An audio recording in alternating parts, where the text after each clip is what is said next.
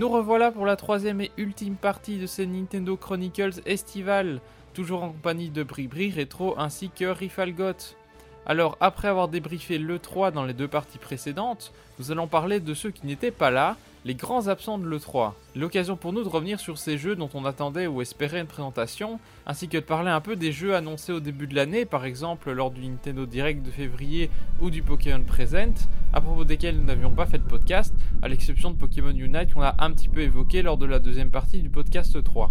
Alors, on commence tout de suite avec Metroid Prime 4.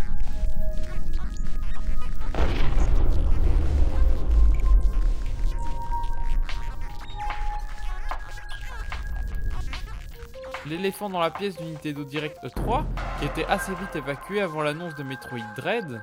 Metroid Prime 4, on se demande quand même euh, quand est-ce qu'il va arriver parce que c'est un jeu qui a quand même connu pas mal de déboires dans le développement. Hein. Je veux dire, à la base, c'était même pas Retro Studio, puis ils l'ont confié à Retro Studio, et puis je crois que Retro Studio a même carrément euh, jeté l'éponge ou ils ont rebooté. Ils ont tout commencé. Euh, c'était chaotique, quoi, euh, Metroid. Ils ont tout recommencé début 2019, donc moi je m'attendais pas à le voir maintenant, hein, c'était sûr. Tu vois, ça faisait début 2019, ça faisait deux ans et demi à peine de développement, et je pense que le jeu va, avoir derrière au moins 4 ans, 4 ans de développement derrière lui, tu vois. Donc je pense plutôt l'année prochaine pour Metroid 4. Ouais, le, problème aussi des jeux qui ont un cycle de développement aussi long, c'est que bah, les attentes elles gonflent au fil des années. Hein, on parle de Beyond Good and Evil et, euh, et finalement, bah, ce sera peut-être pas aussi énorme que, que les gens s'y attendent, quoi.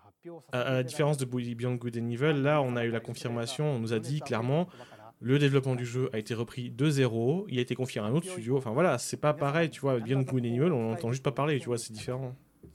Bah, bien ah on, a eu des bandes d'annonces, on n'a même pas eu Oui, bien sûr, on a eu des bandes annonces, mais on, nous dit juste le jeu est encore en vie, mais c'est tout quoi. Bah, c'est le cas, hein, Metroid Prime 4, euh, bon. Oui, on bah, a la dernière mise à jour, c'était euh, la dernière mise à jour qu'on a eu, c'était vraiment euh, début 2019. On nous dit bah, le, le développement a recommencé de zéro. Enfin voilà. Ah ça m'étonne pas qu'on n'ait pas de bande-annonce après deux ans et demi de développement euh, recommencer de zéro, tu vois, c'est normal. Parce qu'il y a toute la phase, il n'y a pas que le développement commence à zéro, mais le développement c'est pas que la modélisation des, personnages, le gameplay, etc. C'est toute la phase aussi avant, où tu dois tout réfléchir à ce que tu vas faire. Euh, et ça, ça prend facile une bonne année, je pense. Hein. Ouais, et puis un élément, plus, ce sont les jeux. Hein. Un élément aussi inquiétant, c'est que bah, Retro Studio, euh, qui, qui, a, euh, qui, a, repris le développement euh, genre vers 2019, il recrutait un, un directeur en, en août 2020 alors, euh, alors ça, ça, ça veut rien dire en vrai parce que, bah, comme disait Bribri, en fait, à toute la phase de conceptualisation avant et pendant toute cette phase de conceptualisation, t'as pas besoin d'artistes en fait. C'est vraiment juste, on fait des sketchs, on fait, euh, on fait du mock-up, des conneries comme ça en fait, et on conceptualise en fait, en fait tout ce qui va venir dans le jeu euh, en ce qui concerne les mécaniques, en ce qui concerne les gimmicks, en ce qui concerne la progression, l'histoire, tout ça. Et t'as pas besoin réellement d'artistes en fait à ce moment-là, autre que des, des concept art, des concept artistes quoi pour le coup. En vrai, justement, je me baladé sur un, sur un Reddit ou sur un groupe euh, Facebook la dernière fois qui parlait de Metroid. Et, euh, et, justement, en fait, il faut plutôt prendre ça comme une bonne nouvelle, en fait, tu vois. Genre, on est enfin arrivé, tu vois, à ce moment précis où ils ont commencé à mettre les, les annonces euh, en ligne. On est arrivé à ce moment précis où le jeu est conceptualisé. Et maintenant, il rentre dans la phase de production, en fait, tu vois. On sort de la pré-prod et on arrive vraiment dans la production. Et en vrai, c'est une bonne chose. Mais bon, Metroid Prime 4, c'est très probablement une très grosse, une très grosse production Nintendo. Enfin, quand tu vois un peu comment ils avaient géré le truc à la base avec les anciens studios, puisque pour Bandai Namco, c'était, enfin, c'était assez flou, mais euh, de ce qu'on avait euh, cru euh, lire, comprendre, les, les bribes d'informations qu'on avait eu par-ci par-là, c'était Bandai Namco Singapour, je crois, qui s'occupait du main dev. Ils avaient sous-traité plein de trucs à 6 ou 7 studios différents. Enfin bref, c'était un bordel sans nom. Hein, genre, c'était c'était un sacré bordel en vrai. Hein. Donc, et puis je crois qu'en plus historiquement, Retro Studio sur les sur leurs jeux, ils sont, enfin ils ont des développements assez longs en vrai en général, il me semble. Ouais, ouais. Donc, mais après c'est pour le meilleur, je pense. Tu vois, Retro Studio depuis depuis hein. Metroid Prime, ils font que des dingueries en fait. Hein. Genre, ils ont fait que des très bons jeux. Donc c'est pas moi ça, ça, me pose pas de problème en vrai. Je, considère je, continue à penser que ils auraient pas dû annoncer ça en 2017 parce que clairement effectivement on a cet effet euh, on a cet effet de on attend on attend on sait pas ce que le développement donne. Les gens ont peur que ça que, que le jeu soit en dev L et tout. Mais bon après bah c'est une erreur que euh, c'est une erreur que visiblement ils ont ils ont compris puisque regarde ce 3 ils ont annoncé que des jeux dans les, dans les 6 mois hein, donc euh, à part bah, ça fait quelques années qu'ils disent on va se concentrer sur les jeux à sortir cette année et puis qu'au final ils annoncent quand même des jeux pour 2022 bon.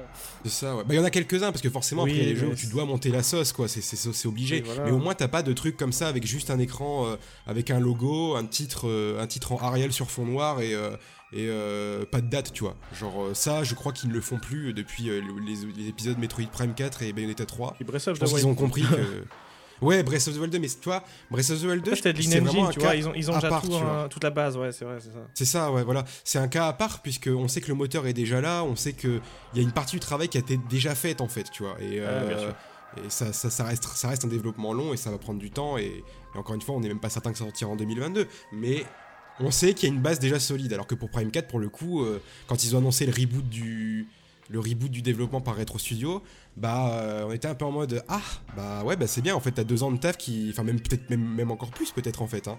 peut-être trois ans de taf qui, qui, qui, ont qui ont sauté en fait et qui ont probablement pas totalement sauté. T'avoue que j'étais content parce que c'était Retro Studio derrière le jeu tu vois parce que c'est oui, pareil. Le, développeur qui a fait les trois premiers qui c'est ça connaît tu vois genre.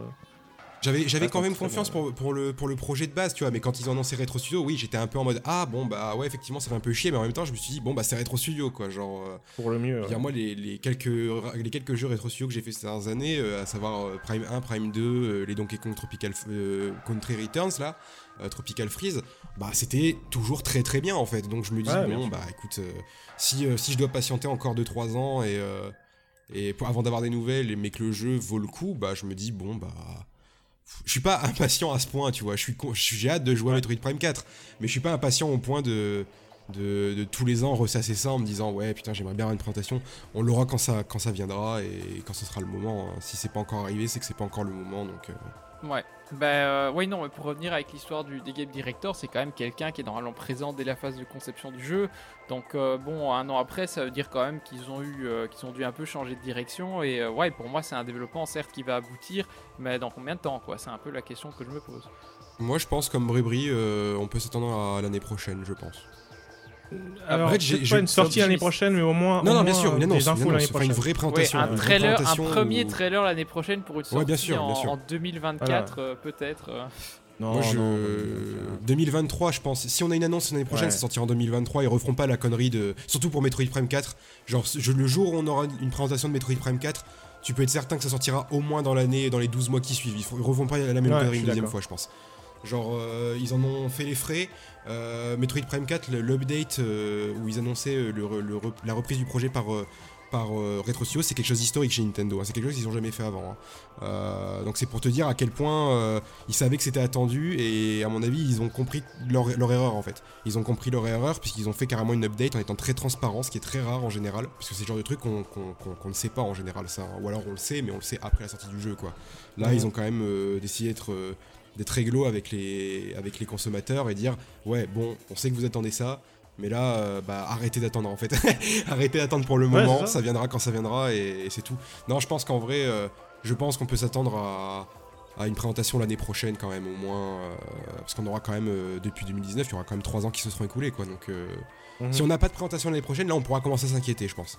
Ouais ouais bah, un jeu qui va se, faire attendre encore un certain temps, hein, euh, sans doute le one boxing de la... En fait, déjà on peut pronostiquer le 3 de l'année prochaine, ça va être euh, un quart d'heure de Breath of the Wild 2 en ouverture, et puis à la fin, One More Thing sur Metroid Prime 4. Hein, à mon avis, de toute façon, ça, se voit qu'ils vont commencer à, ça se voit qu'ils vont commencer à push sur Metroid, hein, rien qu'avec le Metroid Dread de cette année. Oui, ah bah, il faut monter la sauce, hein. c'est clair. Metroid Dread, ça se voit que c'est pas, c'est pas n'importe quoi, mais j'en parlerai plus tard quand on abordera un autre sujet plus, plus loin. Mhm. J'expliquerai. Voilà, d'accord. Bah écoute, euh, donc un autre absent de l'E3, bah, c'est un jeu qui a été annoncé lors du, Nintendo Direct euh, bah, de février dernier. Euh, donc on parlait tout, on hein, du style HD 2D dans la première partie du podcast. donc jeu Square Enix qui reprend l'esthétique HD 2D d'Octopath Traveler, qui devient donc le HD 2D devient donc en quelque sorte une, une franchise en fait, une ou en tout cas un style vraiment marqué Square Enix. Bah, c'est Project Triangle Strategy.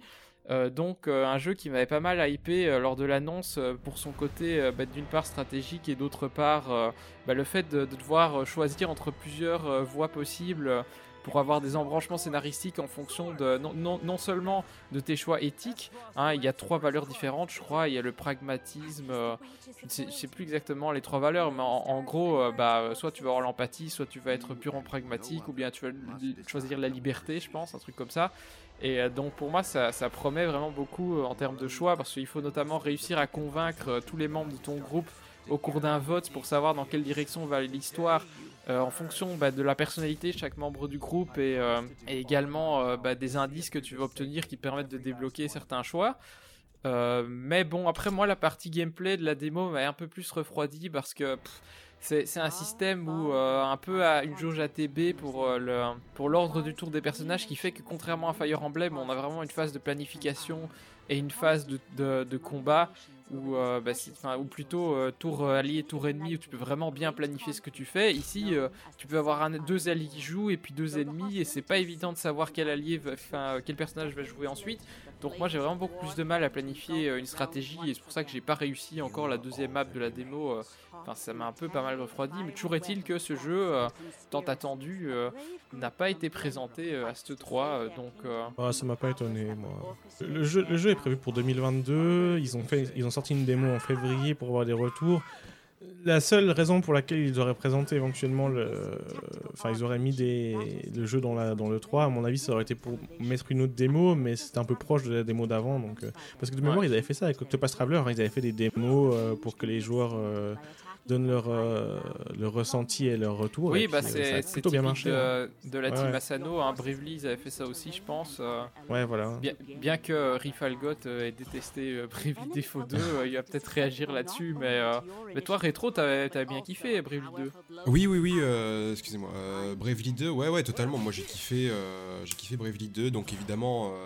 Bah, moi, je suis déjà très fan de Bravely, euh, le premier, et de Bravely Second. C'est une licence que j'apprécie tout particulièrement. Après, je, je, je, suis pas forcément très euh, impatient pour les sorties euh, du studio ou dans le même délire et tout. J'avoue que Triangle Strategy, en vrai, je l'ai vu. Ça m'intéresse, mais je sais pas si j'ai très envie d'y jouer dans l'immédiat, tu vois. Donc, en vrai, mhm. que ça soit là, que ce soit pas là pour le moment, pour moi, ça ne me touche pas particulièrement. Après. C'est vrai qu'il y avait une démo, j'aurais dû, dû faire la démo en fait. Bah oui, j'ai carrément zappé, euh, j'ai carrément zappé, faudrait, hein, que, je, faudrait que je le fasse. faudrait que j'essaye pour, pour me faire un avis plus. Euh, parce qu'en vrai, euh, j'avais bien aimé la présentation du jeu, j'avais trouvé ça super intéressant, mais c'est le genre de, c'est le type de jeu sur lequel je peux éventuellement avoir un peu de mal, tu vois, à mettre dedans. Donc, euh, il faudrait que j'essaye, ouais, faudrait que j'essaye simplement, je pense. En, tout cas, un jeu avec un univers assez Game of Thronesque dans le, côté alliance, etc., euh, qui est le bon, qui est le mauvais, etc. Euh, il y a ouais, une influence Game of Thrones assez, assez marquée. Mais ouais, non, sinon pour Bravely 2, bon, c'est un peu hors sujet, mais vu qu'on n'a pas fait de podcast pour en parler, j'en profite un peu. moi, j'ai testé la démo, j'avais vraiment beaucoup aimé le, premier Bravely, que, que, ce soit pour son univers, son scénario et surtout pour les dialogues qui étaient super bien écrits. Euh, mais par contre, euh, effectivement, le, chapitre, euh, le chapitre 4-5, là où tu dois te refaire tous les boss sans, sans vraiment une grosse récompense en termes de, scénario, ça, ça, devient vraiment pénible. Et j'avoue que je suis jamais réussi, bien que j'adore Bravely, j'ai jamais réussi à arriver au bout du premier. Le second, il est toujours sous blister. Et le 2, j'ai testé la démo et ça avait pas l'air d'avoir la même verve que le premier, quoi. Franchement, euh, j'ai encore eu le débat hier soir, je crois, sur Bravely 1. Ce fameux passage dont je vais pas trop parler pour pas spoil éventuellement les gens qui écouteraient et qui n'auraient pas fait le jeu. En vrai, c'est vrai que c'est gonflant, ouais, je pas C'est relou parce que les boss sont hyper durs. Tu dois te refaire les mêmes boss et ils sont super durs à battre. Mais en vrai, je trouve, personnellement, euh, en fait, moi, à partir de ce moment-là dans le jeu, j'ai arrêté de faire les quêtes annexes, j'ai juste rush les boss et en faisant ça, tu t'éclates les les 3-4 chapitres un peu chiants du jeu, tu les exploses en. Bon, ça, ça se dit quand même, mais c'est entre 10 et 15 heures, quoi. Mais sur un jeu qui fait 80 heures, tu vois, bah, c'est pénible, mais bon, au final, c'est 10 heures de combat en fait et de farm, donc bah, euh, je me dis. Bah, euh, ouais, moi, justement, le farm, je le trouve un peu relou à ce stade du jeu en fait, surtout avec le bah, niveau de difficulté qui devient. Moi, je te dis, si je le finis, je vais le passer en facile alors que je l'ai commencé en expert, quoi. Ah, bah après, ouais, ah, franchement, fais, fais, ça au pire, hein, t'embête pas. Hein. Moi, après, le farm en général, ça, me, ça dépend les jeux, mais ça me dépend pas, ça me, ça me dépend pas forcément, ça dépend. Tu vois, par exemple, je me suis tapé une session de farm à la fin de Xenoblade 1 euh, parce que j'étais under level pour le boss de fin. Ouais, mais bah, Xenoblade 1, Xenoblade 1, c'est pas, pas la même chose. Hein. Moi, je peux faire pendant des heures sur Xenoblade de bah, sans lasser, tu vois. Bah, bien sûr, bah, bah, je trouve que tu vois, bah, pour moi, bah, pour moi c'est pareil, mais sur Bravely. Je peux pas me lasser du farm sur Bravely parce qu'en fait, t'as le, as le fast forward, t'as euh, as des trucs qui te permettent littéralement de, one shot des combats et de gagner XP. Enfin, t'as plein de choses en fait qui sont. Après, c'était le premier, hein, ça a été amélioré dans, la, dans, dans les suites. Hein. Le farm sur, euh, sur, le, sur Bravely Second et sur Bravely Default 2 sont plus intéressants à mon sens parce que tu peux faire des trucs plus marrants et parce que tu peux littéralement péter le jeu, hein, clairement c'est un délire. Mais j'ai pas eu de soucis particulièrement avec Bravely Default 1. Euh, je me rappelle juste que ouais, euh, c'était un peu gonflant parce que tu as envie que ça avance dans l'histoire et bah, à ce moment précis du jeu ça avance pas des masses et après, en termes de mise en scène et de ce que ça représente pour le jeu, c'est incroyable, tu vois. Pour moi, c'est une prise de risque qui est à la fois bonne et à la fois mauvaise parce que forcément à jouer c'est pas très intéressant mais en termes de, mise en scène et tout j'ai trouvé ça vraiment incroyable et extrêmement couillu de leur part. Après voilà tu parles du, moi j'entends totalement du, du, du, premier du premier oui, non, le les fameux chapitres les fameux chapitres chiants là. le premier, je trouve qu'il est génial dans l'écriture, mais le deuxième, j'ai, enfin, j'ai vu les trailers, j'ai testé la démo et je me dis, mais qu'est-ce que ça, enfin, le 2, pas le second, le, hein, le 2 sur ouais, le 2, le vrai 2. Je me dis, mais, mais qu'est-ce que ça apporte, quoi euh, Ça va pas l'air aussi bien que le 1 en fait. Bah franchement c'est totalement différent. C'est-à-dire que moi c'est mon meilleur conseil, euh, si tu veux jouer à Bravely Default 2, c'est fais Bravely Default 2 en, ne t'attendant pas à avoir la même euh, chose que Bravely Default 1 hormis le gameplay. Parce que niveau gameplay il y a effectivement beaucoup de choses qui reviennent, même s'il y a beaucoup de choses qui ont changé aussi. En, ce, qui est, écriture, scénar, machin et tout, ouais les deux premiers sur 3DS sont, à des années-lumière du 2 sur Switch, hein, clairement ça je pourrais jamais euh, dire le contraire. Mais en termes de confort de jeu et de plaisir de jouer, je pense que Bravely Default 2 est peut-être meilleur que les deux premiers, ou au moins meilleur que le premier, parce qu'après Bravely Second, euh, Bravely Second, tu l'as pas fait, mais vraiment c'est une, une, pure claque du début à la fin. Quoi. Ah. Genre en termes de. Le jeu a été totalement. Euh, le jeu s'est fait chier dessus à la sortie parce que, soi-disant, euh, on refait le même jeu, les mêmes donjons et tout, alors que, alors que c'est totalement faux. Hein. C'est littéralement une fake news. Hein. Il a, été, il a été très mal reçu à cause de ça. moi j'ai fait Bravely Second 4 ans après l'avoir acheté, je crois. vraiment en mode ouais j'étais hype et après je l'ai lancé, j'ai eu la flemme et finalement je l'ai refait l'année dernière, je crois, je l'ai fini l'année dernière. Et putain, euh, bah, j'en ai presque regretté de pas l'avoir fait au moment de la sortie parce que c'est vraiment une, tuerie, mais, mais sur tous les aspects quoi. Genre c'est ah littéralement le gameplay du 1 mais en mieux. Et euh, niveau scénar et niveau, euh, niveau écriture, c'est c'est encore mieux que le premier quoi. Donc c'est c'était vraiment un très très bon jeu et j'avoue que le 2 sur Switch m'a moins marqué pour son écriture et son, son, son histoire, mais franchement en termes de gameplay c'est vraiment très très agréable à jouer et t'as plein de, T'as plein de combinaisons, de synergies, t'as plein de trucs à faire, c'est vraiment super intéressant, je trouve, euh, à jouer. En tout cas, moi, j'ai fait. Euh, j'ai tapé 60 heures ou 70 heures sur Bravely Default 2, j'ai pas vu les 70 heures passer, quoi. J'ai vraiment explosé le jeu euh, Day One et, et j'ai, je crois que j'ai même fait. Enfin, je me demande si j'ai pas fait le 100% ou pas loin du 100%, quoi. Donc, c'était vraiment très, très, très, très bien, j'ai trouvé. Ouais, bah écoute, ça c'était pour la, longue digression sur Bravely. Hein, oui, Rifalgot n'est pas de cet avis. Ouais, moi, Bravely Default 2, euh, j'ai fait, euh, j'ai fait 20 heures de jeu à peu près, donc euh, j'ai fait plus que la démo, j'imagine. Je sais pas combien de temps a fait la démo. Et bon, moi, moi voilà, moi, rétro, tu le sais, j'ai eu beaucoup de mal avec le cara design du jeu. Hein, les, tronches des persos, j'ai un peu du mal. le jeu qui a quand même une gueule assez, assez compliquée. Et euh, je reconnais tout à fait certaines qualités comme le système de combat et tout, mais, euh, j'ai drop parce que euh, à un moment donné, pendant que je farmais, pour faire un boss, j'ai farmé pendant genre 1h30, 2h, et je suis mort comme un caca contre, contre un groupe de mobs qui m'a enchaîné, je sais pas, il, m'avait paralysé et tout, il m'avait enchaîné, je pouvais absolument rien faire, j'ai posé la, console par terre, limite, voilà, le jeu il jouait tout seul, tellement je me faisais défoncer en boucle. Et du coup, vu que j'avais pas sauvegardé, ben, parce que tu, tu peux sauvegarder qu'à des points fixes dans un donjon, Hein, euh, c'est comme l'absence de minimap dans, un donjon. Ça aussi, euh, c'est une aberration pas possible. Euh, mais ouais, du coup, j'ai perdu tout ça comme progression. Déjà que le jeu, j'avais un peu du mal à accrocher à son histoire, à sa narration qui me paraissait très légère. Euh, pas très intéressante, même si je suis pas allé très loin, moi ça m'a, m'a pas trop engagé, donc euh, bon, moi j'ai drop, hein. je, je, pourrais pas en parler plus que ça, et euh, les autres opus, j'y avais pas joué. ouais, mais Rifalgot, tais-toi Rifalgot, allez hop, c'est bon. bah écoute, un jeu clivant, on va dire.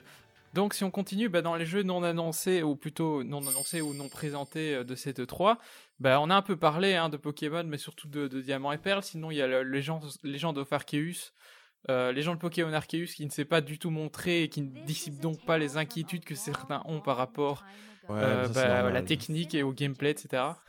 Moi, je, moi, je suis pas, j'ai pas de souci là-dessus. Ça me fait pas peur parce que la build date de bien avant euh, la, vidéo de présentation. Je pense qu'elle date d'il moins trois mois, de au moins trois mois avant. Pour moi, c'était plus pour montrer ce à quoi va ressembler le jeu en termes de gameplay, etc., plutôt que ce, quoi, à quoi va ressembler le jeu en termes de, de graphisme. Donc moi je suis pas, je suis pas inquiété là-dessus. Quand, on voit les changements qu'il y a eu sur Diamant et Perle, rien qu'en quelques mois, voilà, en sachant que le développement était beaucoup plus avancé, moi je suis pas inquiet par rapport à, Legend, à Pokémon Legend Arceus. Bah, il y, a eu quel changement sur Diamant et Perle, euh, à part euh, quelques ajouts graphiques? Bon, ça quelques garde changements graphiques, etc. Mais l'optimisation, en général, c'est plutôt sur la fin du jeu, tu vois, enfin la fin du développement. En général, euh, tu vas plutôt te focaliser sur le gameplay quand tu es, quand es au développement au mois de, à, un an et demi environ de, la sortie du jeu plutôt que, les graphismes. C'est normal, tu vois. Graphiquement parlant, le, le, jeu évolue énormément sur la fin. Ouais, bah bon, ceci dit, moi, le Diamant et Perle, c'était un peu mon, coup de gueule, mais euh, enfin c'était vraiment. moi, j'ai commencé Pokémon pratiquement avec la 4G. Bon, en vérité, avec le, rouge vert feuille, mais euh, Diamant et Perle, c'est enfin, Diamant, c'est vraiment le jeu qui a marqué mon enfance. Donc autant dire que j'attendais au tournant ce remake euh, qui a mis pas mal d'années à être annoncé. Et quand j'ai vu que c'était un style chibi comme ça, en plus qui avait l'air digne d'un jeu mobile, techniquement, putain, le coup sur la tête, quoi. Moi, ça me dérange pas tant que ça. Pour moi, c'est pas une mauvaise chose parce que ça montre qu'ils sortent quand même de, leurs, euh, de leur zone de confort. Enfin, en, guillemets, dans le sens où ils, prennent des risques, tu vois. Genre, pour moi, le, le thème Chibi, c'est quand même prendre un risque. Parce que tu vois, sinon, ils auraient très bien pu se dire bon, bah, on prend le moteur graphique des boucliers, on change trois trucs et, et, tout, et puis voilà, on a le jeu, quoi. Concrètement, c'est ce qu'ils avaient fait pour euh, Ruby Omega Sapphire Alpha avec euh, XY. Euh, c'est pareil pour, euh, pour les, autres, les, anciens jeux. Donc pour une fois qu'ils font un, remake et qu'en plus c'est même pas eux qui le font mais qu'ils le filent à Ilka. Oui, en plus c'était sous-traité. Ça c'était un peu le coup de gueule. Je me dis mais pourquoi est-ce qu'ils l'ont pas donné à ah. Chunsoft euh, qui fait les donjons mystères, tu vois, qui t'a sous-traité. Ouais, mais Chunsoft ils sont plus spécialisés dans les visual novels. Hein. C'est eux qui font les Zero Escape, c'est eux qui font les Danganronpa, c'est eux qui font. Enfin, pour moi la spécialisation de, de, de Spike Chunsoft c'est plus les visual novels.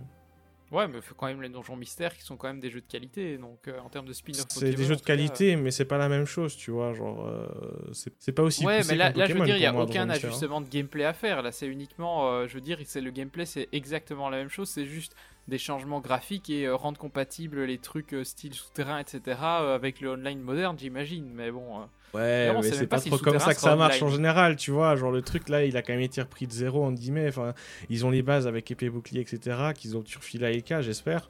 Mais euh, c'est pas, ça se fait pas en. Enfin, il faut quand même des gens qui savent s'y faire euh, dans, dans, ce genre de programmation, tu vois. Spike Soft, ils font pas énormément de 3D, ils font beaucoup de 2D, justement. Ouais, ok, mais le studio qu'ils ont pris, il sort d'où? Sérieusement, j'en ai cas, c'est ceux qui font Dragon Quest, ceux qui ont fait Dragon Quest 11. Attends, comment il s'appelle? Euh, Ilka, ILCA. Ah oui. Ouais, ils ont bossé sur Dragon Quest 11 notamment. Euh, il y a aussi euh, des, gens qui pensent que, euh, comme Dragon Quest 11, Diamant et les remakes du Diamant et Perle vont avoir un mode 2D, un mode 3D et qu'on a vu que le mode 2D, mais après ça j'y crois moyen. Ouais, j'y crois pas trop non plus. Ils cassent ils ont bossé sur Dragon Quest 11, notamment le mode 2D, je crois. Mhm. Bah, ils ont bossé sur aussi Est-ce qu'on bat 7, Code Vein, Nier Automata. Enfin, c'est pas, pas n'importe qui non plus, tu vois, genre Ilka, tu vois. Écoute, si, y a un mode 2D, je refais le jeu en 2D parce qu'à la limite, moi je préfère euh, ressortir mon vieux Diamant et Perle DS que, que de jouer à celui-là, tu vois, vu la gueule qu'il a. Euh, bon. Non, mais après, voilà, ça c'est chacun, chacun sa façon de voir, mais. euh, moi, ça m'a pas dérangé dans le sens où pour une fois, ils ont pris des risques un peu, tu vois, euh, sur, sur la, la le, visuel du jeu. Ils sont sortis de leur, euh, leur zone de confort euh, de type euh, cel shading, etc. Et ils se sont dit on va faire du chibi un peu, un peu à la Link's Awakening. Hein. Bah justement, justement j'ai trouvé que Link's Awakening était beaucoup plus propre et avait plus une personnalité que, que ce remake là en fait. Tu vois? Bah voilà, après ça c'est c'est pas la même team dessus non plus. Enfin, tu peux comparer les deux bien sûr, mais c'est pas pour moi c'est pas évident de, faire. C'est pas aussi simple que ça de faire la comparaison. Tu vois, c'est on sait pas on sait, pas les conditions dans lesquelles ils ont fait ça, on sait pas combien de temps ils, ont bossé dessus. Le, remake aussi à faire est pas la même chose parce que on parle d'un jeu qui était quand même euh, sur DS contre un jeu qui était sur Game Boy. Enfin, pas les mêmes conditions selon moi, mais après ça vous cache que moi. Ouais, bah écoute, euh, de nouveau, c'est assez clivant aussi, euh, comme, comme refonte graphique, quoi. Bon. Ouais, bon, bah, moi le remake, bon, j'attends les deux quand même. Hein, en, tant que bon gros Poké fan, je prendrai quand même les deux. le remake, bon, bon, voilà, on attend de voir des nouvelles images et tout, mais j'aime bien quand même le, style graphique. Enfin, c'est pas que j'aime bien, mais ça, me dérange pas en tout cas, ce style chibi. Euh, moi, ce que j'attends de voir, c'est surtout un jeu qui, sera fidèle euh, à l'original. Euh, c'est surtout ça qui, m'intéressait avec le contenu qui sera présent. Et j'espère qu'ils mettront quand même certains trucs de platine, hein, au moins la zone de combat. des choses comme ça. On peut espérer quelques nouvelles features ce serait bien les méga évolutions, le retour des méga évolutions. Franchement, c'est quelque chose que, j'ai énormément aimé en 6G, donc j'espère que ça sera de nouveau présent. Et sinon, Légende Arceus, euh, bon, forcément, euh, c'est voilà, le truc euh, le plus le plus novateur, hein, voilà, Game Freak qui tente un truc incroyable. pareil, à, voir dans les prochaines semaines, je sais pas quand, l'avancée du projet. Bon, j'ai quand même, un petit peu peur d'un truc, même si, même si je salue l'initiative de Légende Arceus d'enfin proposer quelque chose, un vrai open world, hein, pas comme pas comme ce machin qu'on a eu dans Épée Bouclier, qu'on ose, qu'on ose appeler euh, semi-open world, même, même semi-open world, j'oserais même pas appeler ça comme ça, loul.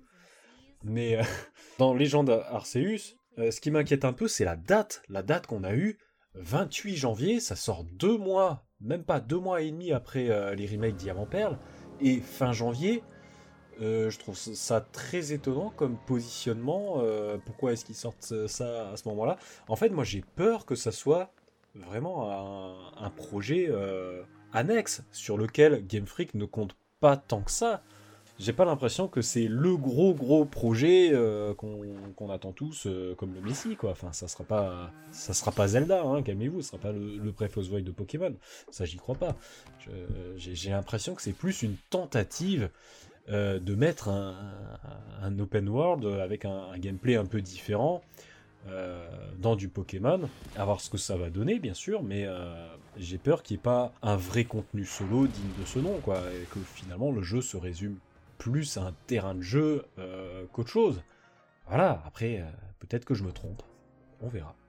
Euh, bah sinon, euh, ouais, sur le Légende Pokémon Arceus, euh, rapidement, le gameplay, vous y croyez, vous, à cette histoire d'action RPG Pourquoi pas Moi, je trouve que c'est bien, c'est une bonne chose. Encore une fois, ils, sortent de leur zone de confort et ils essaient de faire autre chose, tu vois, c'est bien.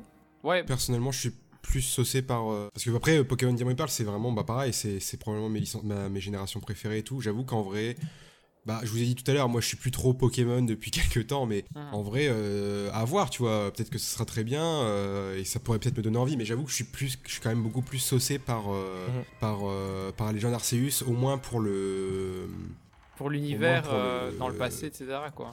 C'est ça, et puis même pour la prise de risque, en fait, quelque part, voir la licence. Ouais, voilà, ça, voir la licence partir vers autre chose, en fait. Et puis en plus, bon, moi, je suis je suis, je suis très content de, de, savoir que Game Freak a relayé le développement des remakes à, à Ilka justement parce que je me dis euh, bah, peut-être qu'on va avoir une, augmente, une, une hausse de, de, la qualité de leur jeu en général parce que bah, Game Freak ils sont obligés de se coltiner euh, tous les jeux Pokémon depuis X années. Euh, mhm. et c'est pas un très gros studio quoi tu vois. Et moi, moi ça fait des années des années que je dis putain mais vraiment développe, enfin donner le développement des jeux Pokémon à plusieurs boîtes en fait parce que clairement c'est l'enfer là. Ah oui bah c'est sûr. Et je suis très content qu'ils fassent ça au moins quoi oui, bah moi, moi comme, comme tu dis, moi je suis beaucoup plus saucé finalement par le Arceus que par le remake parce qu'au fond j'adore euh, l'univers de Sinnoh et je me dis que développer cet univers, surtout avec un Pokémon qui se passe dans le passé, qui est un, setting euh, qu'on n'avait encore jamais vu dans la licence, euh, je trouve ça super. Après, effectivement, à voir ce que ça donnera niveau, niveau graphique, si l'univers sera plus rempli que la pleine vide qu'on a vu, parce que Game Freak est quand même un studio qui a eu des grosses difficultés avec le passage à la 3D et à la HD. Hein, pour moi, le, XY, c'était pas vraiment une réussite euh, à ce niveau-là, donc euh, à voir. Hein. Espérons qu'ils aient, euh, ils aient mis plus de moyens cette fois-ci, qu'ils ah, prennent le temps de pareil, bien tu vois, genre, c'est pareil. Tu, disais de donner la licence à Spike Soft, mais derrière, ils ont fait que les trucs 2D, 2D, 2D. Ils ont spammé la 2D et forcément, ben, même les premiers ouais, mais je te dis, en 3D n'étaient pas incroyables. Hein. Bah, allez, le, dernier Donjon Mystère, le, remake. le remake du premier, pour moi, il avait vraiment une identité graphique qui était vraiment sympa. Euh, et, bon, après, si c'est juste pour faire un remake de Diamant et Perle, ça reste un jeu 2D, tu vois, donc euh, je vois pas où est le souci. Mmh, ils utilisent quand même des modèles 3D, rien que pour tout ce qui est en combat, hein, tu vois. Il n'y a pas que l'Overworld, tu vois, dans, dans, le jeu. Et... Je suis pas convaincu que Spike Chunsoft, euh, parce que, bon, ils sont, ils, c'est une bonne équipe et tout, mais je suis même pas convaincu qu'ils sont assez pour, pour un travail d'une telle ampleur non plus, tu vois. Il y a ça aussi, tu vois. Et les donjons mystères, c'est quand même. Alors, c'est des jeux longs, mais surtout longs à cause du scénario. Mais derrière, tout ce qui est euh, donjon, ben, ils changent quelques, quelques assets, etc. C'est généré aléatoirement, tu vois. Donc, euh, pas convaincu que ça, ça aurait fit avec euh, Spectrum of ce perso. Bah, moi je trouve qu'ils ont quand même euh, mis le paquet sur euh, les cinématiques hein, du remake, donc euh, bon voilà, c'est. Moi je, moi je pense que ça aurait été un meilleur choix, mais ils étaient sans doute occupés à faire autre chose aussi. Hein. Ça, c'est les impératifs aussi, les, calendriers. Tu parles d'identité, tu parles d'identité graphique du remake de, Donjon Mystère, mais a aussi déplu à pas mal de monde hein, cette identité graphique, tu vois. Donc c'est pareil, tu vois, genre l'identité graphique du remake de Diamant et Perle, elle, elle plaît pas à beaucoup de monde, mais bah, elle faisait cheap. Je veux dire, un choix, pas la même chose. Ça, ça, faisait cheap. C'était pas juste un choix. Euh, c'est euh, c'était moche quoi euh, disons-le tu vois dans le même style dans, le, dans, le, même style graphique tu as le Advance Wars où tu vois que le Advance Wars est beaucoup plus propre ah oui ça je suis d'accord mais tu vois je vais pas te mentir que le, le, style graphique du donjon mystère sur Switch je suis pas un grand fan du tout ah ouais bah tu vois moi j'ai adoré ça, ça, dépend vraiment des personnes quoi c'est ouais après je je veux pas dire que je suis un grand fan de, du style graphique du remake Diamant Perle, hein, mais euh, j'aime moins que le style graphique du, du remake de Donjon Mystère, par exemple.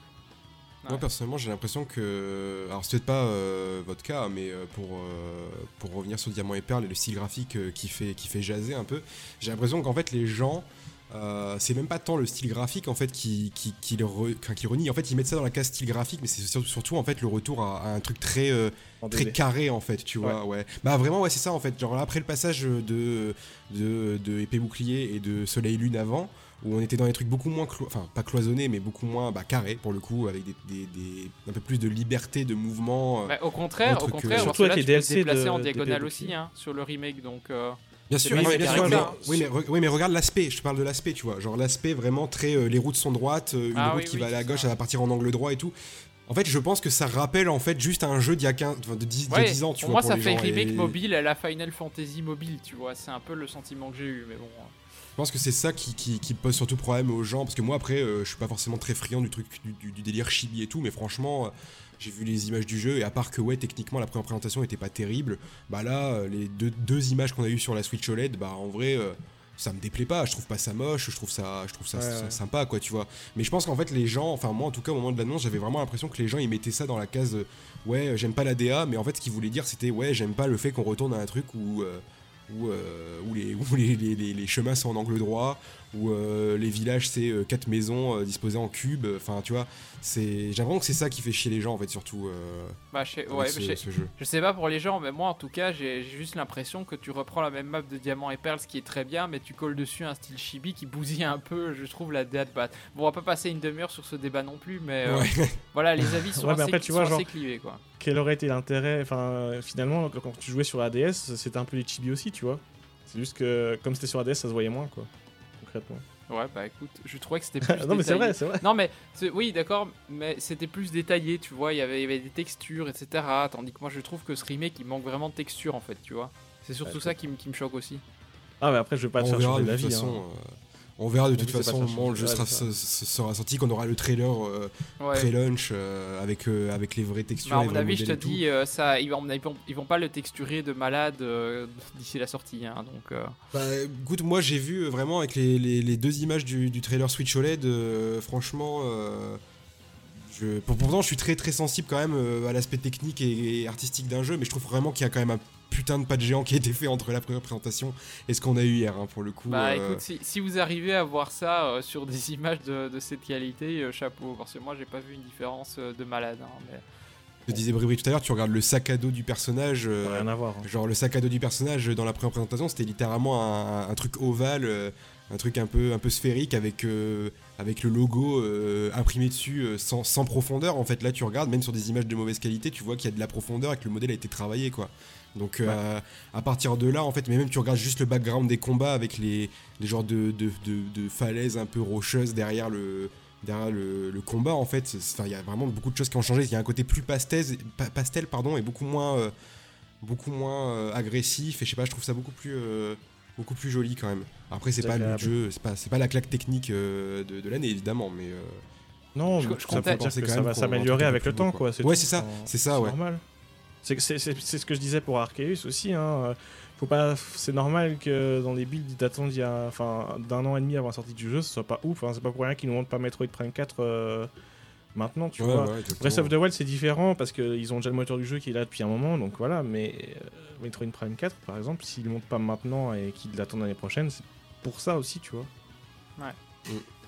Bah, du, coup, je comptais aller regarder sur Pokébip s'il n'y avait pas des, euh, des vidéos de comparaison, mais visiblement non. Alors, euh, qu'est-ce que vous faites là? Vous n'avez pas eu le temps de newser Claire là-dessus, tu vois, genre ça, ça, fait juste remonter le débat, donc c'est intéressant pour ceux qui, qui veulent voir des trucs, mais on se dit que derrière, finalement, tout ce qu'il va y avoir, ce sera une dispute en mode non, ça n'a pas changé, oui, ça a changé. Donc finalement, bon, bah, voilà quoi. non, mais c'est vrai que là, j'ai l'image sous les yeux, effectivement, les, décors de background ont l'air un peu plus texturés, donc euh, ouais, vraiment à voir quoi.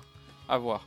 Bon, mais du coup, pour passer un peu à la suite, parce qu'il faut qu'on avance aussi, bah, un jeu qui tient à, cœur à rétro dans le genre euh, jeu non annoncé. Moi aussi, chaque année, je le réclame à corps et à cri, et chaque année, on ne l'a pas. Je parle bien sûr de Pikmin 4. 4, qui, euh, existe. Hein. J'ai euh, la bêta sur mon ordi, évidemment. euh... Miyamoto a confirmé. Hein. Ah bah oui, non mais oui, ça c'est. Il a confirmé. Oui, il, a confirmé, il a confirmé, il a confirmé. il a confirmé en 2015 quand même. Ouais. pour revenir un peu sur l'histoire de Pikmin. Bon, déjà Pikmin 3 avait eu un développement très très chaotique. Hein. Il a mis au final 10 ans à sortir et c'est c'est un peu l'histoire qui recommence où on a Miyamoto qui dit oui oui le jeu existe et puis pas de nouvelles pendant des années. Effectivement, en 2015 il a dit le jeu existe. En 2017 il a dit euh, je ne peux pas en parler mais euh, le développement progresse. Puis depuis 2017 plus rien du tout, silence radio. Alors on a bien eu une news sur Génération Nintendo euh, le 1er avril 2019 par un certain Rifalgot qui, euh, qui annonçait que d'après Dixit Miyamoto, Pikmin 4 est un jeu. Donc information euh, obtenue auprès de notre confrère Retro X-Link, à mon avis, il est aussi dans ce podcast. donc voilà, Insider, attention. Ouais, mais alors il y a eu du, des news depuis Pikmin 4 n'est pas juste un jeu. Pikmin 4 est un film maintenant. Oui. Et on me signale même que, euh, selon la news du 1er avril 2022, euh, euh, eh bien, apparemment, Pikmin 4 sera un livre extraordinaire. Je, franchement, pour, être un peu plus sérieux sur Pikmin 4, je pense en vrai. Moi, j'ai repris un peu espoir en fait, grâce à Pikmin 3 Deluxe et grâce à l'application Pikmin qui est annoncée en début d'année. Oui. Pour moi, c'est les deux preuves, en fait, s'il en fallait encore. Enfin, que la licence n'est pas morte, quoi, tu vois. Que la licence n'est pas morte, en fait, tout simplement. Et je me dis que, ouais, éventuellement, pourquoi pas. Après, je me dis, Pikmin 3 Deluxe, c'est les meilleures ventes de la série c'est pas des ventes incroyables non plus, mais on tâte les, les 2 millions quand même, donc euh, c'est pas rien en fait au final. Hein, euh. Oui, bien sûr, l'effet Switch, hein, totalement. Hein. Mais euh, du coup, je suis un peu plus confiant pour la suite, surtout qu'en plus, Pikmin 3 Deluxe, pour le coup, c'est un, un, portage sur lequel ils ont apporté quand même pas mal de, de petits ajouts et de, de, petits trucs sympathiques pour les gens qui auraient déjà fait le premier, notamment les, les, missions, les modes, les modes missions scénarisées en bonus qui font un peu le lien entre, qui font un peu le lien entre les, entre bah, entre, entre, enfin, entre le, la, storyline de Olimar et, de, et, de Pikmin 3 en fait, parce que dans Pikmin 3 on sait pas trop ce qu'il fout là. Uh-huh. Mais franchement, ouais. En vrai, je pense que je pense que ce que ce que Miyamoto a voulu dire en 2015, c'est euh, c'est qu'à mon avis, ils ont fini cette phase de pré-prod en fait en, mode ouais, on a les idées pour le jeu. je pense que c'est ça qu'il voulait dire en fait. C'est on avait les idées pour le jeu, on a fini cette phase là et ça a été très très mal interprété. C'est parce que c'était très très mal dit aussi. Hein. Je pense qu'en vrai, euh, si le jeu existe vraiment, euh, on a encore un moment avant de l'avoir. Hein, euh, comme tu l'as dit au début, Pikmin 3, il a été annoncé en, 2007 à une table ronde de l'E3. On a littéralement pas eu d'infos, pas eu d'infos très très intéressantes jusqu'à 2012. Hein, donc donc voilà, genre si ce n'est que tous les ans à la même table ronde, Miyamoto disait oui oui non le jeu existe, hein, le jeu existe. Là il le dit pas, mais je pense que c'est parce que à mon avis c'est pareil, ça fait partie des trucs qu'ils ont compris qu'il fallait pas faire. Ouais. Donc après voilà, je suis pas, euh, je suis pas ultra confiant. Je vais pas dire que le jeu existe à 100% et qu'il va sortir dans les dans les prochaines années, mais en vrai, vu la tournure que prend la licence et euh, et vu le, le, fait que Nintendo a l'air d'y accorder un minimum d'attention quand même, j'ai envie de croire que, euh, que peut-être grâce aux derniers, euh, aux derniers événements, euh, on, aura, on aura la suite un jour. Ouais, bah écoute, moi, depuis, depuis cette annonce en 2015, euh, je, disais toujours en rigolant euh, que comme le 3 il allait prendre 10 ans à sortir et donc rendez-vous en 2023 et putain 5 euh, ans plus tard la date tient bah, toujours. Hein. c'est d'autant hein. plus crédible, hein. c'est d'autant plus crédible. Je, le vois, je peux totalement le voir, l'imaginer s'il existe en 2023 pour le coup. Je maintiens 2023 là, clairement. Non mais effectivement, moi, moi l'annonce de déjà le bon, il y en a plein qui vannaient Clusic sur Twitter qui vannaient en disant ah oui Pikmin, Pikmin 4, ah oui le truc sur 3DS là Pikmin. Non, mais pour le coup, l'annonce d'un Pikmin, effectivement, sauce Pokémon Go, c'était pas vraiment le truc auquel on s'attendait pas, surtout avec une licence comme Pikmin. Et, pour moi, effectivement, il y a une volonté de garder cette licence en vie, un peu comme avec euh, Metroid finalement, pour, euh, pour teaser sur un, gros jeu plus tard. Donc, euh, ouais, moi je pense que ça annonce du bon pour la licence et je, on croise vraiment quatre fois les doigts pour, pour avoir Pikmin dans, dans le 3 de l'année prochaine, quoi. Ce qui ferait vraiment, ce qui ferait vraiment du lourd dans le 3 de l'année prochaine, puisqu'on aurait, rappelons-le, 20 minutes de Breath of the Wild 2, une annonce de, de Metroid 4, plus du Pikmin au milieu tu vois. Bah, ça serait... après, Pikmin, c'est pas un truc euh, non plus euh, dingue de ouf, tu vois. Bah, pour nous, ça serait bien, tu vois. Mais en vrai, en termes d'annonce, euh, ah oui, c'est sûr. Faut plus, faut plus le voir comme un, comme un, je dire comme un Advance Wars, mais même pas en fait. même pas en vrai, parce que c'est, y a même pas la hype de dire que la licence elle est morte depuis 15 ans et qu'elle reviendra, quoi. Genre, bah, elle a 10 ans quand même. 10 ans, hein. Voilà, ouais, c'est vrai que ouais, ça va faire, ouais, ouais, ça va faire. si ça sort vraiment en 2023, ça sera pas, ouais, enfin, si on compte pas Hey Pikmin, ça fera 10 ans que le, le 3 est sorti quand même. Ouais, donc euh, voilà, grosse attente pour euh, ce Pikmin 4. Ensuite, euh, j'ai aussi noté dans les jeux non annoncés le nouveau projet de Monolith. Bon, évidemment, on va pas passer des heures à faire des conjectures, mais voilà, pas de nouvelles de, de, Monolith qui pourtant était présent chaque année à l'E3 depuis quelques années avec soit une annonce, soit un trailer. Et donc, en général, dès que le jeu sortait, on avait déjà des nouvelles du suivant ici, depuis l'annonce de Xenoblade Definitive Edition, pas de nouvelles de Monolith. Garde quelque chose dans les cartons, c'est sûr. Est-ce que c'est Xenoblade 3 Est-ce que c'est enfin Xenoblade X2 hein, Parce qu'il y a beaucoup de gens qui disent oui, le X va sortir euh, en portage sur suite, c'est sûr. Alors moi, j'étais plus sceptique avec le, gamepad qui est quand même assez important, même si c'est un problème, on peut passer outre, d'accord. Mais euh, bon, euh, moi, je trouverais plus pertinent de sortir une suite euh, que de, ressortir un remake du X dans la mesure où, rappelons-le, il y a un cliffhanger à la con à la fin du X et on veut avoir le fin mot de l'histoire là-dessus. Ouais, bah, bien sûr, bah, Monolith Soft, euh, je reste convaincu que pour l'an prochain, on devrait avoir quelque chose. Hein. Donc euh, bah, l'an dernier, on a eu Definitive Edition, mais c'était une équipe annexe qui était dessus. On rappelle qu'il y a une partie de l'équipe qui, est sur la suite de Breath of the Wild aussi. Faut, faut, pas l'oublier, ça fait des effectifs quand même. Euh, après, bon, bah du coup, euh, l'équipe principale, ça fait depuis 2018, donc la sortie de, l'extension de Torna, qu'ils travaillent sur quelque chose euh, au moins. Donc 2018, ça fait quoi? Ça fait, ça fait 3 ans là, donc ça ferait 4 ans en 2022. Donc je pense que oui, 2022, on devrait quand même avoir quelque chose. Donc voilà, est-ce que ce sera Xenoblade Chronicles 3 X2, comme tu dis, bon, euh, oui, parce que ce cliffhanger de ses morts, euh, oui, moi aussi, je veux, je veux avoir le fin mot de l'histoire. Hein, c'est terrible, ça nous a tous mis en PLS. Euh, bon, je sais pas si le portage du X se fera ou pas. voilà, c'est le gamepad, tout ça, tout ça. c'est compliqué.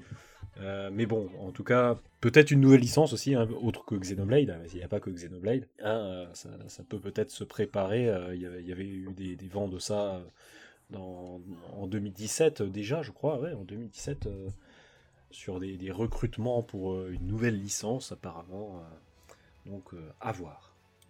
voilà, donc projet de Monolith, ça reste dans les cartons. à voir si ça sortira l'an prochain ou si on devra encore attendre un petit peu parce que ça risque de faire un fameux embouteillage avec les annonces. On n'aura pas tout l'année prochaine, hein, faut pas rêver. pas de nouvelles licences non plus. Euh, on avait un E3 un peu plus, euh, bah, voilà, des, ressorties de, vieilles gloires, euh, mais finalement les nouvelles licences sont restées en retrait, alors que c'était un truc qu'on avait aussi avec bah, dernièrement Arms ou bien évidemment Splatoon. Pas de Splatoon 3 non plus, ça on s'y attendait aussi. Et puis, bah, dernière annonce non annoncée qui était pourtant pronostiquée, teasée, fuitée entre guillemets depuis des lustres, c'est la fameuse Switch Pro. la fameuse Switch Pro. Qui devait être annoncée euh, avant le 3 même, hein, on se rappelle. Hein. Ouais, ouais, ouais. Ils étaient sûrs et certains. Elle va être annoncée, le, je crois, le 3 juin ou un truc comme ça. Euh, tout le monde attendait euh, déjà les tweets de Nintendo en se disant oui, ouais, ils vont l'annoncer, ils vont l'annoncer, ils vont l'annoncer. On s'est dit, ok, bah ils vont Moi, je me suis dit, un truc pareil, ils vont le réserver pour le 3, quoi. Comme ça, s'ils doivent faire un lancement avec des jeux exclusifs, bah ils pourront dire directement compatible Switch Pro, quoi. Tu vois, donc pour moi, c'était le truc à annoncer euh, plutôt en ouverture de 3. Euh, et puis, bah, rien du tout. Donc, euh, on a fini par se dire que la Switch Pro n'existait pas, ou bien alors que qu'elle allait sortir plus tard, mais bon, il y avait quand même des indices tangibles qui indiquaient qu'elle existait cette console, peut-être pas en version Switch Pro, mais bah, du coup, les, écrans, le fabricant d'écrans OLED qui disait que voilà, ils avaient commencé à produire des écrans pour Switch, ça semblait quand même très très crédible. Et aussi l'histoire des puces Nvidia où bah, ils voulaient plus, ils allaient cesser la production des puces actuelles de la Switch. Donc, what's next hein? Est-ce qu'ils allaient sortir un, nouveau modèle avec une nouvelle puce? Moi, j'ai jamais cru personnellement à la théorie de la console plus puissante, 4K, machin, docké, surboosté. J'y croyais pas. Et bah, finalement, l'annonce est tombée donc hier soir, hein, la veille de l'enregistrement de ce podcast. Euh, en tout cas de cette partie 2, parce que voilà, dans la partie 1, on ne savait pas. Euh, ben voilà, la Switch modèle OLED, sous-entendu, c'est même pas, euh, c'est même pas une nouvelle console entre guillemets, c'est juste voilà une petite mise à jour un peu améliorée, mais qu'on va quand même vous vendre à, 360 balles. et attention, il y aura un port Ethernet. Et qu'est-ce qu'il y a, d'autre aussi bah, L'écran légèrement plus grand, technologie OLED pour Ethernet. Il y a quoi d'autre? Ouais, meilleur écran, Ethernet, le son, le stand, le son qui va être meilleur, parce que c'est vrai que le son est pas terrible sur la Switch, hein, on va pas se mentir. Même si ça fait le taf, hein, mais bon voilà quoi. Euh, le stand pour euh, derrière là pour mettre la console en ah oui, c'est ça, le seul, support inclinable. Je rappelle la vidéo de Cinet, hein, bien entendu. Ouais, ouais, j'ai vu ton tweet hier. stand. Après, c'est vrai que le stand de base, il est vraiment pas terrible, mais bon, ouais, là, ils ont forcé quand même. Ils, forcé, ils tapaient dessus, quoi. Voilà. Après, c'est vrai que le, stand là euh, qui montre dans, dans, le trailer la Switch OLED, j'avoue que moi je, je, comprends pas pourquoi ils ont pas, euh, ils ont pas pensé à faire ça pour la première version. Je, je comprends pas trop, mais bon, en vrai, euh, bah, tant mieux, c'est amélioré maintenant. pourquoi pas quoi. Mais je crois que sinon, après, globalement, c'est un peu tout. Hein, Globalement, c'est un peu tout, je crois. Moi, je vois ça comme un refresh juste avec de l'OLED, de l'Ethernet et puis ça, la quality of life, quoi. De, ouais, ça, de toute façon, il faut pas le voir comme autre chose. Hein. C'est le cycle naturel des consoles. ça a toujours été comme ça. Hein. C'est comme la, la, Game Boy Light, hein, euh, qui était la même chose que le, ah, Game Boy original, mais avec un écran rétro-éclairé. Euh, la, la, DS Lite après la DS Tank. Ouais, voilà, on est dans cette continuité-là. Hein. De toute c'est pas que Nintendo, hein, ça se fait chez tous les, chez tous les fabricants. Hein, ça, c'est... Je hier, euh, je, parlais avec des gens qui étaient en mode oui, euh, c'est honteux, Nintendo, euh, non, de rien, nanani, nana. Enfin, excuse-moi, mais quand tu sors ta PSP, ta PSP 2000, ta PSP 3000, ta PSP Go, ta PSP Street, à un moment, bon, voilà quoi, tu vois. Genre, oui, mais on savait que ça allait arriver, hein, je veux dire. Ouais, bien sûr, ouais, bien sûr. moi, ça m'étonne pas en fait. je pense que les gens en fait prennent trop à cœur un truc pour lequel ils sont pas la, la cible en fait, c'est tout. C'est surtout dans la continuité, de, la continuité de ce que fait Nintendo depuis très longtemps. Hein. C'est... Bah oui, ils ont fait ça avec les DS, avec les Game Boy, ils ont même fait ça avec la Wii, avec la Wii Mini. Ouais, ouais, ouais, c'est ça. La, Switch Lite, c'est ça aussi, c'était dans cette continuité-là. Hein. Bah, c'est parfaitement logique de pas sortir une console avec une puissance boostée dans la mesure où la Switch elle se vend toujours très bien, elle est toujours pas sur la pente descendante, donc pourquoi se couper d'une énorme base d'utilisateurs en, sortant des jeux optimisés pour Switch Pro entre guillemets. Enfin, il y a aucune logique commerciale. Ce genre de truc, tu, tu le sors au moment où euh, la, console est sur la pente descendante pour la relancer en attendant le modèle suivant, quoi. Donc, euh, mm, mm. il y avait aucune logique commerciale. Hein. Il y, a déjà il y a de ça et puis euh, de toute façon le fait qu'on n'ait pas une annonce de Switch Pro maintenant ça veut pas alors déjà ça veut pas dire qu'on en aura pas plus tard et puis surtout, euh, je voyais beaucoup de gens en parler, notamment Oscar Le Maire, qui rappelait quand même que bah euh, ouais, euh, il faut faut faire attention aux, ligues, les insiders, machin et tout. mais souvent, quand on entend des trucs comme ça, c'est des trucs de projets qui, qui changent en fait constamment en fait. Je veux dire, si on a entendu parler de la Switch Pro, machin, comme ça pendant des mois, c'est très probablement parce que chez Nintendo, ils ont vraiment questionné le, truc en fait. Ils se sont vraiment dit est-ce qu'on va vraiment faire ça, est-ce qu'on va le faire, est-ce qu'on le fait pas et tout? Et ça veut peut-être dire que ça viendra un jour. Ça veut pas dire que ça arrivera forcément. Moi, je, franchement, je sais même pas quoi en penser. Franchement, j'en ai rien à foutre. Hein. Clairement, je vais vous le dire. Moi, j'ai l'impression que ces derniers temps, euh, bah, il y a eu ça déjà avec euh, l'histoire du Restream, etc. Bah, on a euh, vraiment les, insiders, les streamers, etc. qui, euh, qui font gonfler le moindre truc. Euh, et voilà, c'est les réseaux sociaux. Bon, tu me diras, ça existe depuis des années, mais j'ai l'impression que ça prend une mmh. ampleur de plus en plus énorme où chaque bout de rumeur se répand comme une traînée de poudre et crée des attentes ah, mirobolantes, quoi. Tu sais que hier, juste après l'annonce de la Switch OLED, moi j'ai vu une vidéo pop, une vidéo de une heure pop, juste pour cette annonce, pour parler de cette annonce. Et le titre c'était la Switch Pro enfin annoncée. Enfin, tu vois, derrière, les gens ils surfent dessus, tu vois, forcément. Bah, c'est comme si Fano qui fait 50 000 annonces sur Breath of the Wild sur ah base de, mais oui. Je voulais pas le citer, mais oui, c'était chez lui. Quoi. Mais tu peux, forcément, les, les gens, ils, les attentes des gens, elles font que commenter, commenter, parce que derrière, les, bah, bah, après, cette histoire de rumeur 4K, ça venait pas de nulle part. Hein. Il y a des data miners qui avaient déjà vu des, des, traces du, dans le firmware de la Switch pour le support de cette nouvelle Switch. Et ils savaient qu'il y aurait de l'OLED, ils savaient qu'il y aurait. voilà, machin. Et a priori, le, le c'était possible d'output de, la 4K, mais le dock ben, ne le permet pas actuellement. Peut-être qu'avec une mise à jour du dock, peut-être que ça permettra, tu vois, genre, on sait pas. Bah c'est pas forcément exclu. Ça pour le coup, euh, je pense, enfin, c'est, je, je vais pas, je vais pas m'avancer parce que hein, voilà, je, je, ça n'arrivera, enfin, ça je peux même carrément dire ça n'arrivera pas dans la mesure où Nintendo a déjà dit que, euh, même, enfin, même si le dock, enfin, je pense pas que techniquement le dock puisse euh, augmenter la puissance de la console en soi, tu vois, genre. non, mais la sortie, je dis pas que là c'est toujours du HDMI, enfin, si tu veux, la 4K, c'est quand même. Bah après là, ça, même, même pour la sortie, ça, ça, ça, changera rien puisque la console, elle a pas de puissance supplémentaire, elle a pas de RAM supplémentaire, elle a le même CPU. Elle a pas de refroidissement supplémentaire non plus, c'est ça. Et à partir de ce moment-là, en fait, tu sais que oui la, console est pas faite pour faire autre chose que ce qu'elle fait déjà en fait. Et euh, du coup, bah, à partir de ce moment-là, tu, positionnes la console comme un truc qui n'est pas, qui n'est pas euh, fait pour cibler les gens qui ont déjà une Switch. Ou alors, euh, c'est pour, pour les gens qui veulent changer de Switch. aussi. Hein. Ouais, voilà, c'est ça. Je disais, pour moi, le public cible, c'est totalement, c'est soit les gens qui n'ont pas de Switch, soit les gens qui veulent changer de Switch parce qu'ils ont une vieille Switch et qu'ils n'ont pas changé avant, soit ceux qui, vont, qui jouent beaucoup en portable et qui se disent, je veux quand même avoir le confort du, du docké, mais en même temps, en portable, je veux avoir un peu plus de confort. Enfin, voilà, c'est. Ouais, c'est sûr ça vise pas tout le monde, quoi, c'est normal. Ouais, évidemment. Mais par contre, ce qui me fait rire, c'est d'attendre seulement ce modèle-là pour foutre euh, le port Ethernet sur la console. C'est, euh, Ouais, ça c'est dommage. Mais encore une fois, moi je suis, content qu'ils l'aient fait. Au moins, ils l'ont fait, tu vois. ouais. ça, aurait, ça aurait dû être là dès le début. Mais au moins, ça existe maintenant, tu vois. Puis bon, un, truc euh, qui m'interroge quand même, c'est euh, bah, quid de cette histoire de puce euh, Nvidia? Du coup, ils vont continuer à, faire exprès de produire ces puces uniquement pour la Switch ou ça se passe comment? Bah moi, j'y ai réfléchi à ça justement parce que bah, justement, on en parlait hier dans, la discussion pour préparer le, le podcast. Hein. Mais euh, moi, je pense en fait que bah, Nvidia, ils ont juste pas vraiment le choix en fait. Hein. Parce que je sais pas si vous vous rappelez, mais au moment de l'annonce de la Switch et tout, on avait eu euh, un communiqué de Nvidia qui disait euh, Ouais, on est très content de partenaire avec, avec Nintendo pour faire ci, pour faire ça et tout. Et eux-mêmes, ils étaient en mode Ouais. On a, on a, signé les contrats pour faire le partenariat et ils espéraient, eux, avoir une relation de 20 ans avec Nintendo. Hein. et dans, dans, dans le partenariat. Pardon? Ce qu'il faut pas oublier, c'est que euh, la Switch, c'est la première console dans laquelle Nvidia peut mettre ses puces. Hein. Avant, c'était AMD tout le temps. Hein. C'est ça, et puis, euh, et puis voilà, ils sont pas en position de force hein, par rapport à Nintendo dans, dans, le cas présent. Je veux dire, euh, la console elle se vend tellement bien et tout. Je veux dire, si Nintendo dit non, non, non, vous continuez, on en a besoin, bah ils vont pas dire non en fait. c'est de la thune pour eux. genre, c'est juste que ouais, effectivement, c'est chiant parce qu'ils doivent, ils doivent conserver une chaîne de production pour un truc qui est, qui est outdate. Pour eux, ça les fait chier, c'est sûr. Mais bon, de l'autre côté. Rien n'empêche de, de, modifier le, de modifier le, les procédés, hein, de faire une gravure plus fine, etc. Il l'avait déjà fait dans, le refresh de 2019 d'ailleurs, la gravure plus fine. Hein. Ouais. C'est juste que ouais, effectivement, faut pas dans l'immédiat, euh, à moins d'une annonce surprise d'une Switch Pro euh, dans, dans, les deux ans qui vont arriver, bah il faut pas s'attendre à ce que à ce que le matos change puisque euh, puisque ça fonctionne très bien comme ça et que et que pour eux, en tout cas pour Nintendo, il y a visiblement pas d'intérêt dans l'immédiat de le faire quoi donc euh. ouais bon alors la Switch euh, cette Switch OLED euh, bon bah, alors moi je vous spoil. J'ai préco.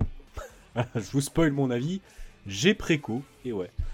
Petite explication quand même par rapport à mon profil. Pourquoi est-ce que je décide de, de, précommander une Switch OLED alors que j'ai déjà une Switch? Est-ce que j'ai vraiment 350 balles à foutre en l'air? Qu'est-ce que c'est que ces conneries? Non mais alors moi déjà par rapport à toutes les rumeurs qu'on a eues euh, sur une Switch Pro, 4K, DLSS, etc. Bon, euh, j'y croyais pas vraiment en fait. J'y croyais pas vraiment. Euh, voilà, les explications sont nombreuses, hein, mais bon. moi j'y croyais pas vraiment. ce à quoi je croyais et que je souhaitais en tout cas c'était surtout un meilleur écran et en tout cas c'est ce qu'on a. donc maintenant pourquoi est-ce que moi j'aimerais changer de console? Bon, je suis pas le seul, mais euh, j'ai une Switch Day One, hein, donc 3 euh, mars 2017, euh, qui a désormais 4 ans et demi. Moi, je joue facile 80% du temps en, portable. Et je sais plus, j'avais compté l'autre coup, je dois avoir, enfin, je dois avoir au moins 3000 heures, 3000 ou 4000 heures de jeu sur ma Switch. Ah, j'ai quand même beaucoup joué à la Switch, bien sûr. donc forcément, ben, la machine à force, surtout en portable, euh, elle fatigue. Donc euh, j'ai la batterie qui commence quand même un peu à fatiguer, elle tient moins bien, euh, j'ai l'écran qui a quand même pris des rayures, etc. J'ai un pixel mort aussi d'ailleurs, un peu vers le milieu bas de l'écran, c'est quand même un peu con. Donc à force, bon bah voilà, la Switch a été pas mal utilisée. voilà, déjà c'est une raison pour laquelle je me dis que ça serait pas de trop de la remplacer, hein, forcément, au bout de 4 ans et demi. C'est pas comme si je l'avais acheté l'an dernier, quoi. Et moi, ce modèle OLED, ça, ça, m'intéresse énormément. Donc, un écran un peu plus grand, meilleur contraste et tout, comme on disait. meilleure batterie aussi, parce que, ben oui, depuis, depuis la mise à jour de la Switch qu'il y a eu en 2019, on a une meilleure autonomie. Alors, pas meilleure batterie, excusez-moi, ça c'est faux, c'est un nouveau processeur qui permet d'avoir une meilleure autonomie. Voilà. L'écran OLED en lui-même permet une meilleure autonomie aussi, bien sûr. Mais, voilà, bon, en tout cas pour l'utilisation que j'ai, ça sera forcément plus intéressant. Ça, c'est certain. Euh, même si, euh, bon, il faudra repasser à la caisse, bah, c'est vrai que au vu du, temps que je passe sur, euh, sur ma Switch en portable, je pense pas que ça sera de trop que d'avoir un petit peu de un petit peu de confort en plus. Alors après, j'aimerais réagir aussi sur des remarques que j'ai que j'ai entendues, que j'ai lues sur internet, qui disent oui, mais le OLED, un écran OLED sur un écran aussi petit de 7 pouces et sur du 720p, ça ne sert à rien du tout. C'est faux, les gars, c'est faux de dire ça, je suis pas d'accord. Je ne suis pas d'accord. Regardez la PlayStation Vita, euh, console de 2012, et un écran, je sais plus combien, enfin c'est moins de 7 pouces, hein, c'était un peu plus petit, euh, qui faisait du 540p. Absolument tout le monde à l'époque disait ah c'est génial, c'est un écran OLED, franchement euh, le OLED c'est merveilleux, tu vois. pourquoi est-ce que euh, ça marcherait pas soudainement pour la Switch? Arrêtez un peu, euh, voilà. Ah oui d'accord, c'est peut-être pas non plus une révolution, oui, c'est pas pas comme s'il faisait du 4K ou je sais pas quoi, mais bon voilà, moi en tout cas ça, ça m'intéresse. Alors après par contre, pour maintenant le futur, le futur de la Switch bien sûr, est-ce que moi je crois encore à une Switch Pro? Absolument pas. Moi, une, vraie Switch euh, nouvelle, enfin un nouveau modèle de Switch euh, euh, avec des meilleures performances, maintenant je n'y crois plus. Voilà, on pouvait encore, même si je ne croyais pas trop, on pouvait s'y attendre peut-être pour là. Maintenant, il n'y en aura plus. attendez, je veux dire. S'il y a un nouveau modèle, ça, sera, ça veut dire que ça serait dans deux ans. Dans deux ans, ça, ça, nous amène à 2023. 2023, ça fera 7 ans de Switch. Vous savez ce qu'il y aura en 2023 ou 2024, hein allez, si on tire un peu. Ben, ça sera la prochaine génération. Et moi, c'est ça que j'attends maintenant. Alors, par contre, par contre, moi, je vais vous prévenir sur un truc. Là, jusque fin d'année, euh, on va être content, on va plus entendre parler de rumeurs et tout, donc euh, on, va enfin être content. Par contre, dès l'an prochain, moi je vous l'annonce maintenant, dès l'an prochain, dès 2022, des rumeurs pour la prochaine génération de consoles de Nintendo, et eh ben ça sera reparti pour un tour, ça c'est clair, c'est clair. Ouais, tout à fait. Mais pour conclure avec ces Switch OLED, euh, dernier petit détail euh, marrant, c'est que dans le trailer d'annonce, à un moment donné, on voit des images d'une console posée sur la table avec un plateau d'échecs où les gens jouent sur l'écran tactile.